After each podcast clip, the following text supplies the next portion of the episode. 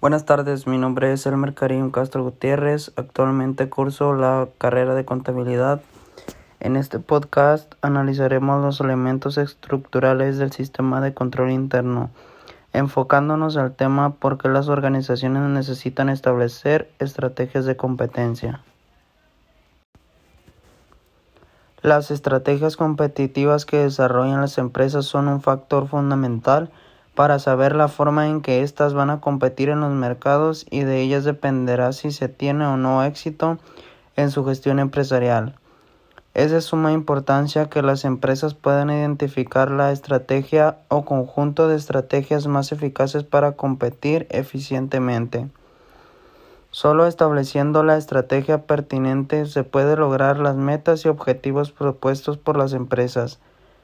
Para que una estrategia sea exitosa, esta debe ser coherente con los valores y las metas, con los recursos y capacidades de la misma, con su entorno, con su estructura y sistemas organizados. Una vez comprendido el tema teórico de las estrategias competitivas, vamos a definir cuáles son las diferentes estrategias de negocio que una empresa puede implementar para obtener una ventaja competitiva. Una de las aportaciones teóricas más notables en este ámbito ha sido la clasificación realizada por Porter, que diferencia entre tres tipos de estrategias competitivas. Estrategia de diferenciación. Busca hacer que el producto sea significativamente diferente al de los competidores o incluso que exista la percepción de que sea único. El cliente puede llegar a pagar más por el producto ya que las empresas se comportan como si fuese un monopolio, siendo menos sensible al precio y más fiel. Estrategia de líder en costos. Consiste en producir con los costos más bajos posibles de manera que se pueda ofrecer el producto a un precio inferior al de la competencia, por medio de una ventaja de escala productiva u operativa. A veces, incluso si la empresa se encuentra en un mercado con mucha demanda, puede mantener el precio y así beneficiarse de un margen comercial elevado.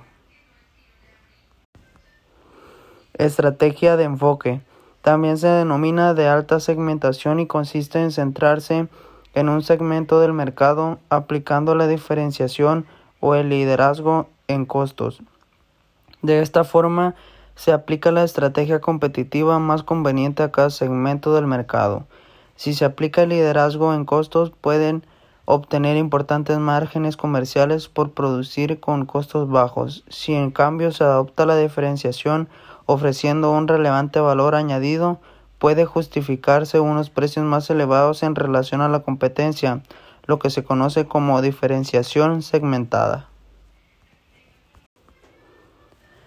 En conclusión, toda estrategia que se fundamente en la existencia de una ventaja competitiva intentará que haya un factor que impida que la competencia pueda adoptarlo o imitarlo.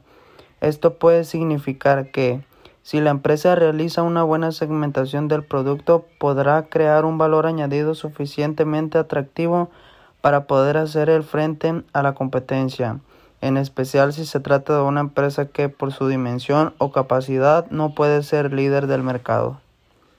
Eso ha sido todo, espero que haya sido muy claro.